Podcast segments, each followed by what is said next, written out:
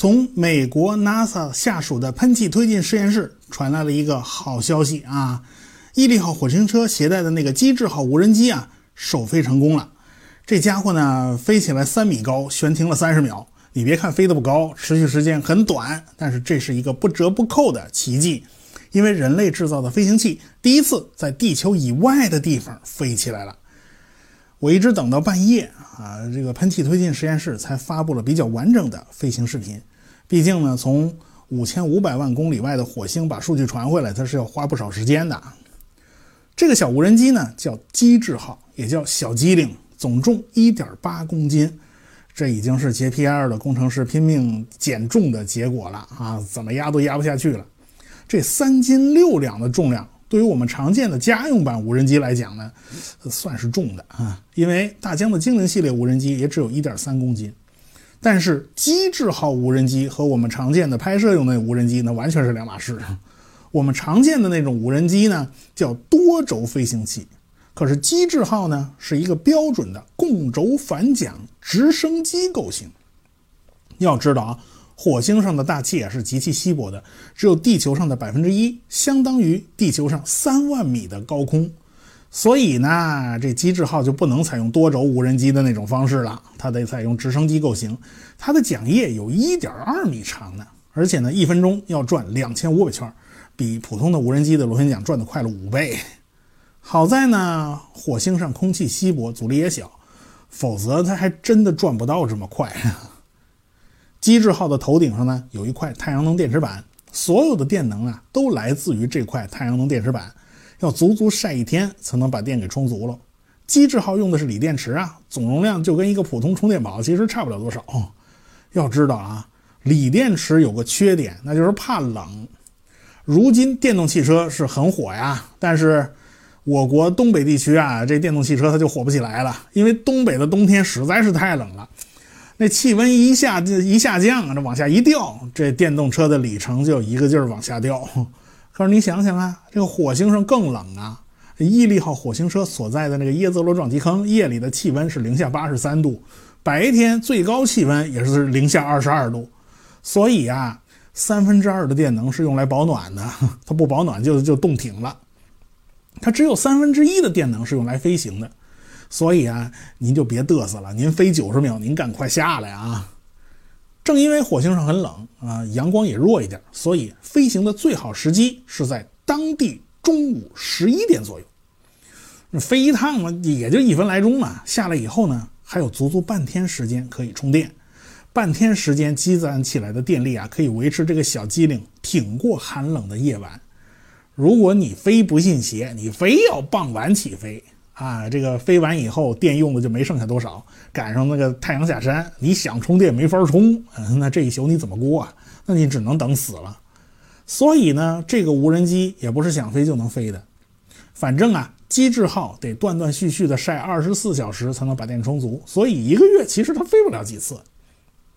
那么这个无人机也没带什么特殊仪器啊，就是飞起来拍个照。啊，对它没有其他要求，它的处理器呢是高通骁龙八零一，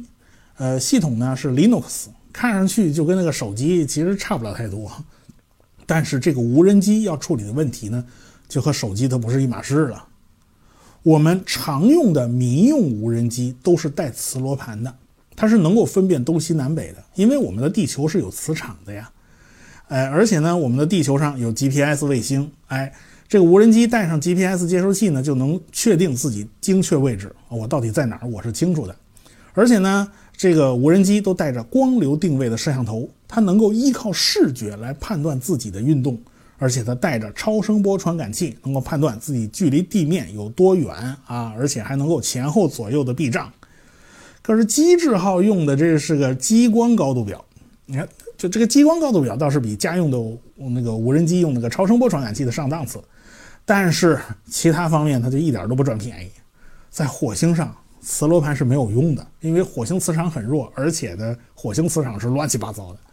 而且火星上也没有 GPS 定位，所以这两种导航方式就没什么用了。所以机智号运动定位，那只能靠摄像头的视觉来搞那个光流定位。其实光流定位这种技术，说白了就是在肚子上装个摄像头，利用地面图像作为参照来计算自己到底移动了多少米呀，朝哪个方向移动的啊，有没有转圈圈啦？哎，这都都是算出来的。这个无人机其实发出的无线电信号，撑死了也就是传个五百米、一千米左右，因此它也不可能离开毅力号太远。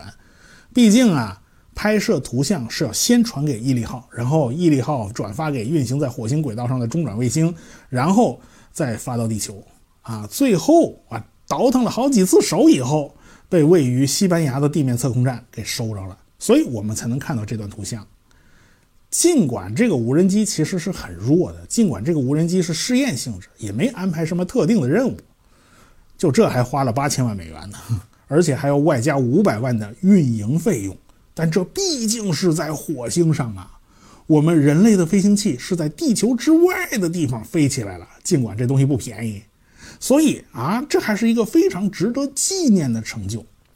当年莱特兄弟的飞行者号第一次飞行，才飞了十二秒钟，距离三十七米啊。尽管啊这么弱小，但它仍然是一个里程碑，仍然是一个天翻地覆的变化。我们人类飞起来了，对吧？啊，对了，机智号上啊带了一小片莱特兄弟飞行者一号左机翼上的一个平纹细布，就那么一小块啊，包裹在了太阳能电池板延伸出来的电线上。起码呢，在 JPL 的工程师眼里，机智号的首飞和人类的第一次飞行是一样重要的，同样有意义。如果这个机智号表现出色的话，那么他们就有计划开展下一代直升机蜻蜓号的研究了。不过蜻蜓号那就不是在火星上飞了，那是在土星的卫星叫土卫六上飞行。土卫六呢，名字叫泰坦，它拥有浓密的大气层，而且气压是地球表面的一点四五倍。而且土卫六更远，接收到的阳光只有地球的百分之一。偏偏不走运的是，大部分阳光被它自己反射掉了，所以土卫六上的气温是零下一百九十度。而且土卫六的自转。已经被巨大的土星给锁定了，它一个面始终朝向土星，这个大气层的旋转速度是远远超过表面的自转速度，所以你就想吧，那个环境比火星要严苛多了。现在我们看到的图像是惠更斯号探测器拍摄的啊，在落到土卫六表面几分钟之后，这个惠更斯就停止工作了，嗯，它就 game over 了。所以呢，它工作时间其实没有多长，在这么复杂苛刻的环境下。如果啊，这个蜻蜓号能够实现啊，在土卫六上飞行飞起来了，那么毫无疑问是人类的又一个创举。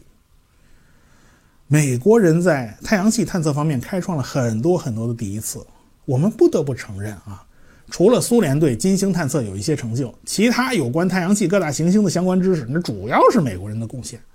我们在深空探测方面，那是新手上路，刚刚起步。尽管我们的火星探测器天问一号起点非常非常高，可以说是一步跨越了美国人几十年的历程，可是我们毕竟这叫填补国内空白，是吧？那做的还是美国人在几十年间就已经做过很多次的事情。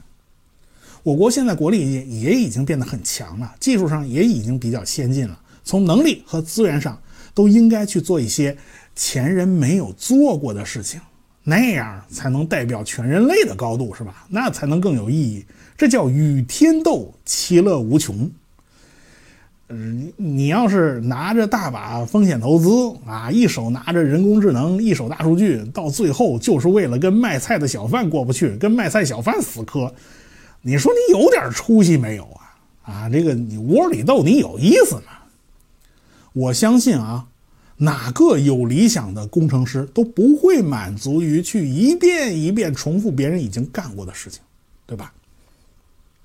天问一号携带的那个火星车呢，